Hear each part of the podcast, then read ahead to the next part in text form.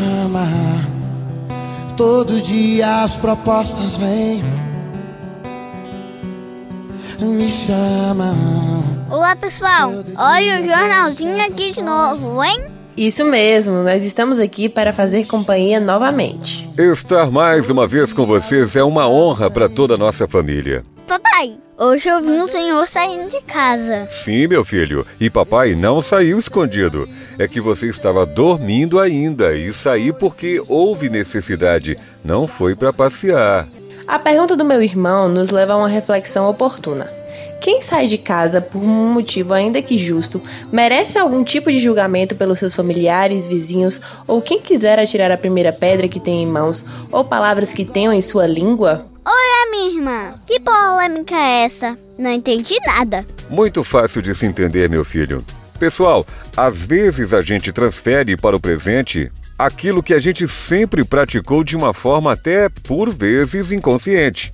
O Covid-19, além de ser perigoso como é, está sendo responsabilizado por um tudo. Já percebeu? Quando alguém sai de casa e já é taxado de irresponsável ou desobediente ou sei lá mais o que, muito desse julgamento apenas reflete a nossa capacidade de julgar o próximo facilmente. Exatamente, meu pai. A pessoa pode ter saído justamente para comprar comida, para sacar um dinheiro para comprar algo necessário, enfim, uma justificativa totalmente aceitável. Ah, sim! Agora estou entendendo.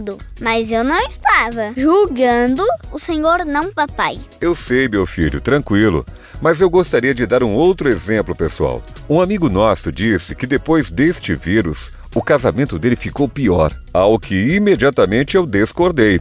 Gente, o vírus pode ter um poder infeccioso inquestionável, mas não tem poder ao ponto de separar um casal e de outros feitos também. Neste caso, o relacionamento afetivo deles já não estava bem há tempos. Só eles é que não haviam ainda se apercebido disso. Eu poderia dar, enfim, vários exemplos de situações que estão atribuindo ao vírus. Mas é como a gente já vem dizendo aqui há dias: o isolamento social apenas nos obriga a olhar para si mesmo. É o espelho da vida, né, pai? Este deveria ser um exercício constante. E isso eu aprendi em casa mesmo, né, papai? A gente precisa assumir o que a gente faz, assim como as consequências. Exato, meu filho. É no berço familiar, pessoal, que a gente precisa ensinar e praticar esses bons princípios. Ou vamos ficar esperando aparecer um outro vírus para fazer a gente parar e enxergar certas falhas apenas nossas e de mais ninguém. Depois dessa, meu pai, eu já vou me retirando por hoje, viu? Você não, minha irmã. Nós. Mas não esqueçam, não dê carona por corona. Se sair de casa, retorne apenas você. Valeu, pessoal. Valeu, família. Deus no comando sempre. Vencemos mais um dia. Então, parabéns, pessoal. Senhor, eu nasci pra te chamar de Deus.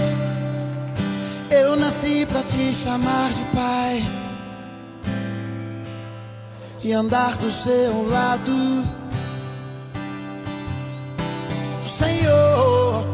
Desde o ventre da minha mãe, eu sou povo exclusivo seu. Eu sou abençoado, se vivo obediente. Mas todo dia o pecado vem, me chama. Todo dia as propostas vêm, me chamam. Todo dia vem as tentações, me chamam. Todo dia o pecado vem, mas eu escolho Deus. Eu escolho ser amigo de Deus. Eu escolho Cristo todo dia. Já morri pra minha vida e agora eu vivo a vida de Deus. Mas eu escolho Deus. E eu escolho ser amigo de Deus. Eu escolho Cristo todo dia. Já morri pra minha vida e agora eu vivo a vida de Deus.